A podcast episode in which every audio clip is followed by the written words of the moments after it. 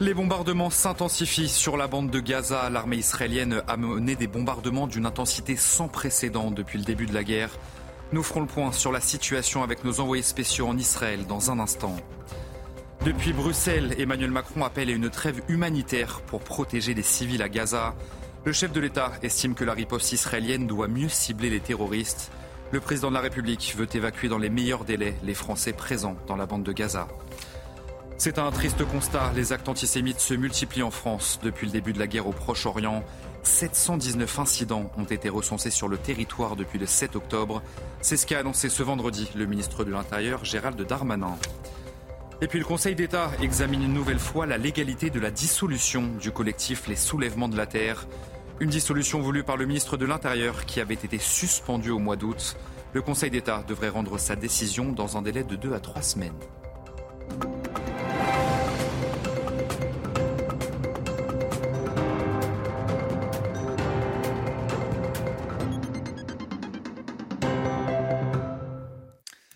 Bonsoir à tous, soyez les bienvenus sur CNews dans l'édition de la nuit. Après deux incursions dans la bande de Gaza, l'armée israélienne a mené ce vendredi soir des bombardements d'une intensité sans précédent depuis le début de la guerre.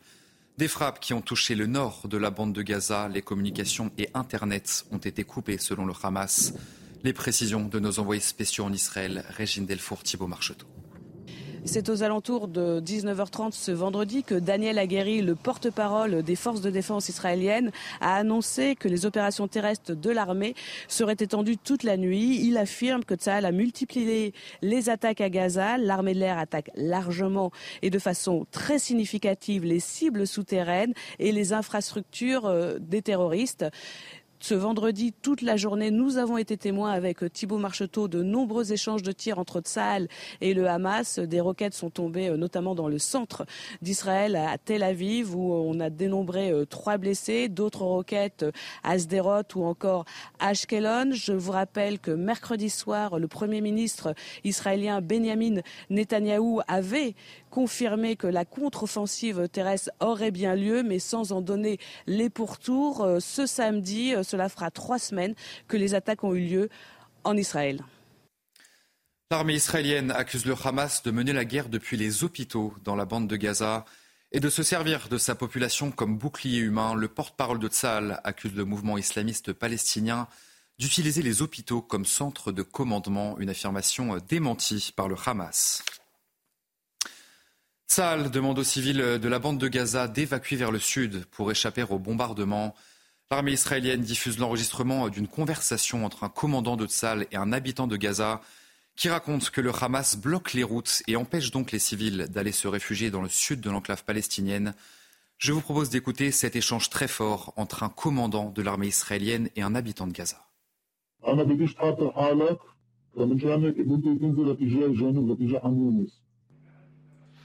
نفكوا كل الطرق طيب يا عمي محل ما انت موجود في أيوه. انت لازم وين سكروا وين سكروا الطريق حماس مم. وين هم سكروا الطريق؟ عن شارع صلاح الدين صلاح الدين؟ أيوه كيف هم الطريق؟ بوجهوا الناس مش حد يطلع ما حد الناس بيطلع بوجهوهم Un jeune Israélien devait fêter jeudi son 12e anniversaire avec sa famille. Erez ainsi que sa sœur et son père sont aux mains des terroristes depuis 21 jours maintenant. Sa mère a quand même tenu à organiser son anniversaire au vélodrome de Sylvain Adam à Tel Aviv. Et elle a également publié une vidéo avec des messages d'amis du jeune garçon qui lui souhaite bien sûr un joyeux anniversaire. Le reportage de nos envoyés spéciaux sur place, Régine Delfour, Thibault. 12 tours de piste à vélo pour les 12 ans d'Erez retenus en otage dans la bande de Gaza. Un anniversaire symbolique souhaité par Adas Calderon, sa mère. Je voulais célébrer son anniversaire avec sa sœur et son père aussi. Je voulais qu'il ait un cadeau, ce magnifique vélo qu'on lui a offert. Je voulais qu'il monte à cheval, qu'il soit libre, qu'il soit un enfant normal. C'est tout ce que je veux. Je ne veux rien d'autre. Inscrit dans ce club de cyclisme, ses amis et sa famille étaient présents. Je suis très content de faire l'anniversaire de mon cousin. J'espère qu'il va revenir. S'il revient, quand il reviendra, ce sera le plus beau jour de ma vie. J'ai de l'espoir. J'ai l'espoir que cet événement va permettre de ramener Erez et tous les otages. J'ai l'espoir que très prochainement, on trouve une solution à ce problème. La Fédération nationale de cyclisme israélienne lui a offert un vélo qui restera à l'entrée du vélodrome jusqu'à son retour. Pour la toute première fois depuis le début de la guerre, nos équipes en Israël ont pu s'entretenir avec une famille juive orthodoxe. Ils représentent environ 13% de la population et sont considérés comme étant le dôme de fer spirituel du pays. Le reportage donc de l'une de nos équipes en Israël, Anne-Isabelle Tollet, avec Olivier Gancloff. Yaakov, 36 ans, a rejoint l'État d'Israël il y a 18 ans pour étudier le Talmud, l'un des textes fondamentaux du judaïsme. Oui, je me qualifie de juif orthodoxe. La pratique, euh, la pratique orthodoxe euh, des commandements est, une, est la valeur la plus importante qu'on a dans notre vie et qu'on inculque à nos enfants. Ah ben, ça consiste à une pratique euh, stricte de la loi juive, donc dans ce qu'elle a de plus connu du grand public, comme le Shabbat, les restrictions alimentaires et tout ça, mais aussi dans des choses plus, plus on va dire, philosophiques ne se sentant plus en sécurité dans son quartier en Seine-Saint-Denis, il a dû quitter la France à contre-coeur. C'était des réalités d'insultes dans la rue, euh, euh, qu'on nous traitait de, de sales juifs dans la rue. Euh, et ça nous faisait en fait comprendre qu'il fallait, si on voulait vivre pleinement notre identité juive, il fallait aller là où elle peut se vivre pleinement, c'est-à-dire en Israël.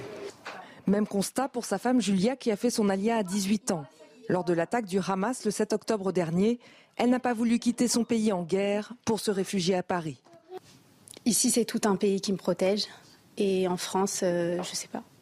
Euh, je ne sais pas qui me protège. C'est moi, ma famille, mes proches. Mais ici, c'est tout le pays. On le sent très fortement ces derniers jours. C'est la première fois depuis la proclamation de l'État d'Israël en 1948 que des juifs orthodoxes veulent rejoindre l'armée. Si la plupart sont exemptés du service militaire pour étudier la Torah, depuis l'attaque du Hamas le 7 euh, octobre dernier, eh bien 2500 se sont portés volontaires pour rejoindre Tsahal et participer à l'effort de guerre, ce qui est absolument inédit dans l'histoire du pays. De nombreuses manifestations pour soutenir les civils palestiniens ont eu lieu ce vendredi dans plusieurs pays arabes. Des milliers de personnes ont manifesté dans les rues Tramallah en Jordanie pour soutenir donc la population de Gaza. D'autres rassemblements ont été organisés notamment à Istanbul ou encore à Sanaa au Yémen. Plusieurs associations ont saisi le tribunal administratif pour contester l'interdiction de la manifestation pro-palestinienne prévue ce samedi à Paris. Ce rassemblement en soutien au peuple palestinien a été interdit par la préfecture de police. Emmanuel Macron a dit faire confiance au préfet de police de Paris, Laurent Nouniez. Et depuis Bruxelles, le chef de l'État appelle à une trêve humanitaire pour protéger les civils à Gaza. Le chef de l'État estime que la riposte israélienne doit mieux cibler les terroristes. Le président de la République veut évacuer dans les meilleurs délais les Français présents dans la bande de Gaza. Les précisions de notre envoyé spécial à Bruxelles, Florian Tardif. C'est devenu l'une des principales préoccupations euh, des pays occidentaux, la protection de la population civile palestinienne. En ce sens, Emmanuel Macron a plaidé lors de sa conférence de presse euh, pour l'instauration euh, d'une trêve humanitaire dès maintenant. Écoutez. Le blocus complet, le bombardement indifférencié et plus encore la perspective d'une opération massive terrestre ne sont pas de nature à protéger comme il se doit les populations civiles. C'est pour cela que nous demandons vraiment que le temps soit pris pour bien préparer l'initiative ciblée contre les terroristes, d'une part, et que ce ne sont pas que des mots, nous sommes prêts à y apporter notre coopération, en faisant bien la distinction entre les groupes terroristes, les autorités politiques et la population.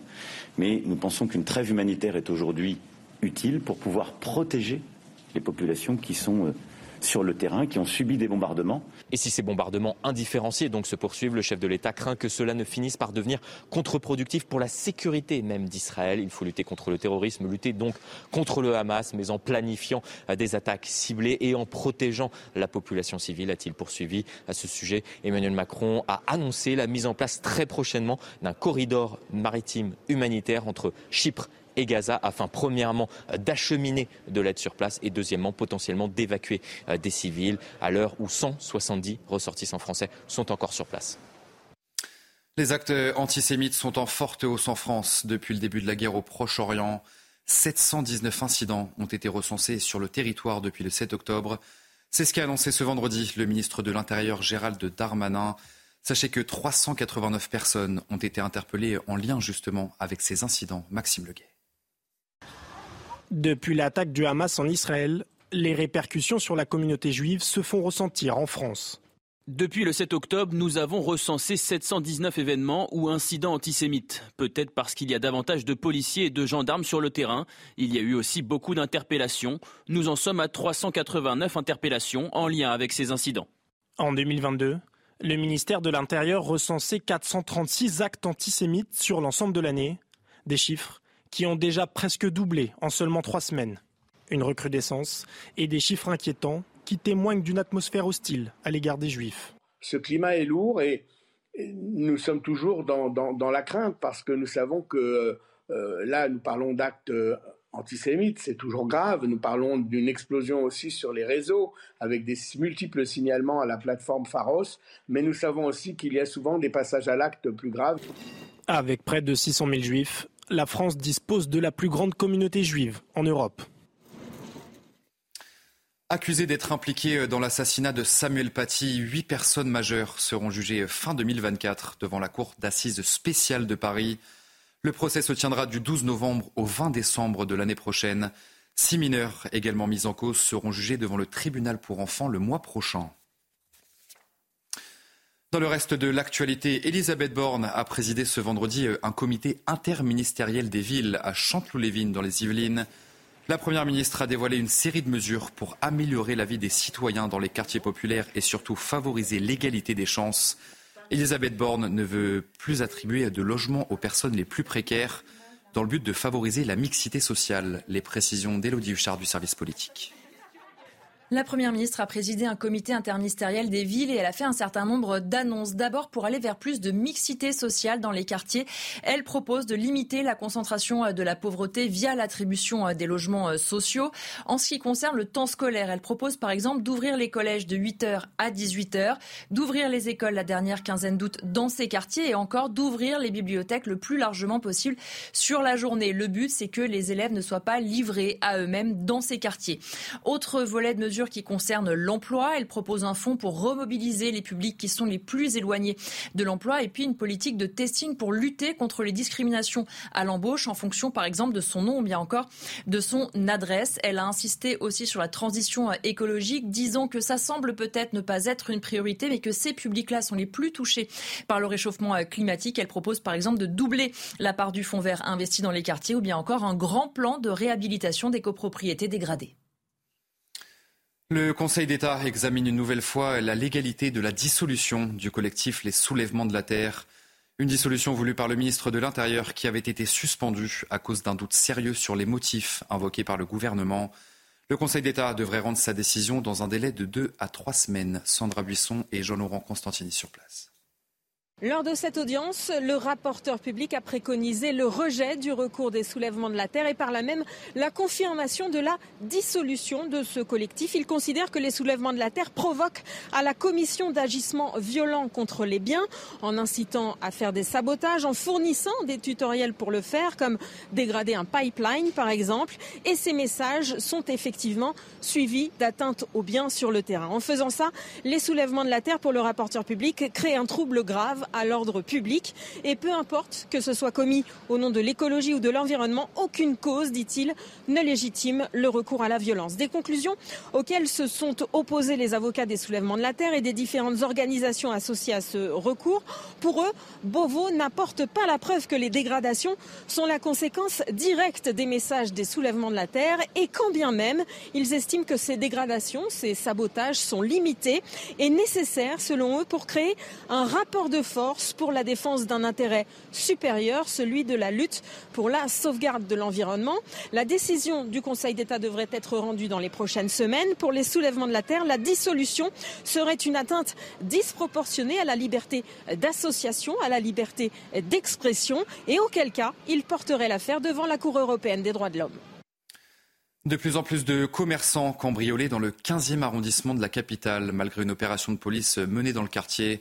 Eh bien, la situation ne semble pas s'améliorer. Nous avons rencontré une pharmacienne qui s'est faite cambrioler dans la nuit de mercredi à jeudi. Et elle demande un renforcement de la sécurité dans les rues de son arrondissement. Charles Pousseau, Aminazadem, avec Laurent Sellari. Il est aux alentours de 5 heures du matin dans le 15e arrondissement de Paris, lorsque la propriétaire arrive pour constater les dégâts.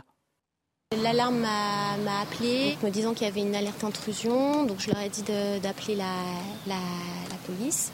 On se sent pas bien, quoi. C'est dégoûtant, on est curé. Sa pharmacie est la nouvelle victime de cambriolage, un phénomène qui sévit depuis maintenant plusieurs mois dans cette rue commerçante. Moi, c'est la première fois depuis euh, une dizaine d'années. Et euh, là, dans le quartier, c'est absolument pas la première fois. Je suis en train de faire un peu l'état des lieux. Bah, ce qu'ils veulent, c'est surtout de, l'argent.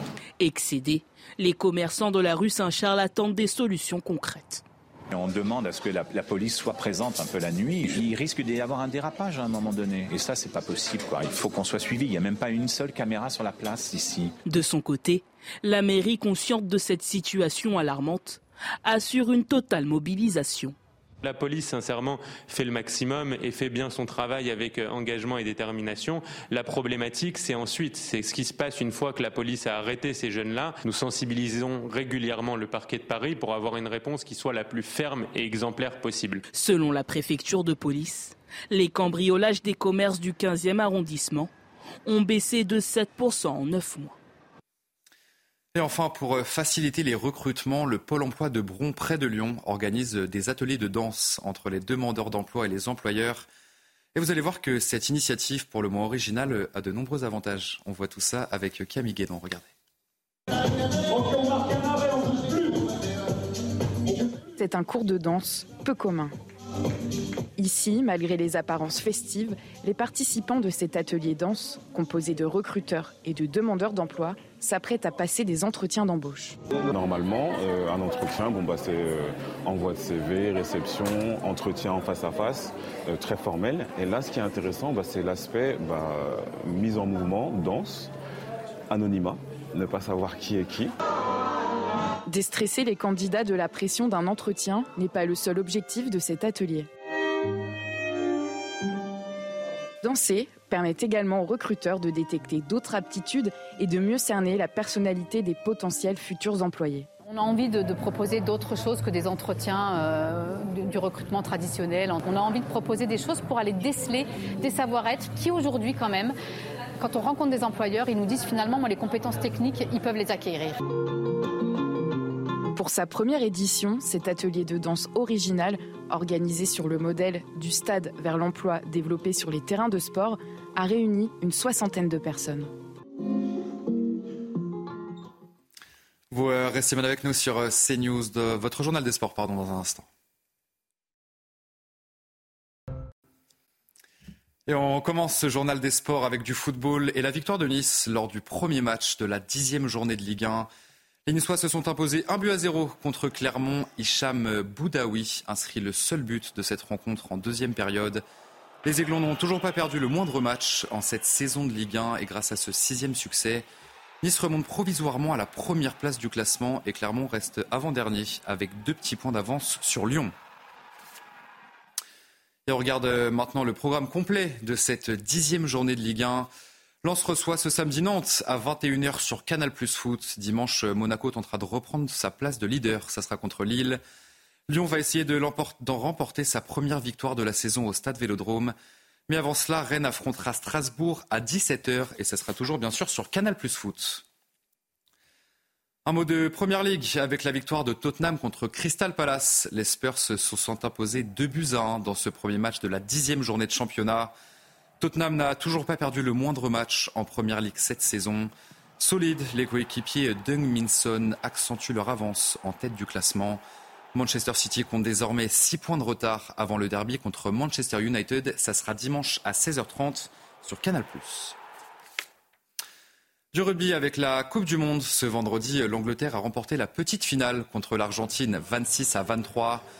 Et ce samedi, bien sûr, place à la grande finale entre la Nouvelle-Zélande et l'Afrique du Sud.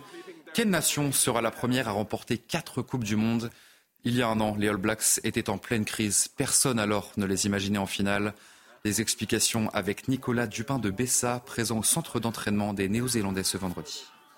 L'ambiance est assez légère ici à Rueil-Malmaison, où on l'a vu, hein, les All Blacks étaient en, famille euh, devant leurs sponsors. Également un entraînement sérieux, mais euh, sans brûler trop d'énergie. Euh, on a pu assister aux petits gestes techniques, on a répété les gammes, les buteurs étaient là, et un Ian Foster qui peut enfin souffler son dernier match à la tête des Blacks après quatre années tellement compliquées où il a été tellement controversé. Il y a un mois aussi, quand tout allait de nouveau mieux pour les All Blacks et qu'ils ont perdu lourdement contre l'Afrique du Sud, une période qui retracé ce matin en conférence de presse Will Jordan. Yeah, definitely some pretty tough times, particularly in uh, 2022 last year, where um, things went a bit astray, but we've sort of come out of the fire of that. And I guess um, the big thing for us now is that consistency has kind of been found a little bit, and we've been able to put back-to-back performances together, which was probably what was missing before. So um, again, that's a challenge for us tomorrow night is to be able to go three good games in a row, um, and that'll be kind of the hallmark of, of where we're at. So um, it's been, yeah, a challenging period, but I think it's held us in good stead and um, where, where we want to be now. So.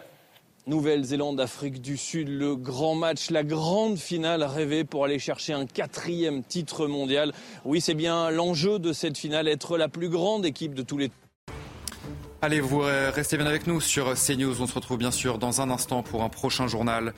Les bombardements qui s'intensifient sur la bande de Gaza, l'armée israélienne a mené des bombardements d'une intensité sans précédent depuis le début de la guerre. Nous ferons le point sur la situation avec nos envoyés spéciaux en Israël. Je vous souhaite une belle nuit et un excellent week-end sur CNews. Retrouvez tous nos programmes et plus sur cnews.fr.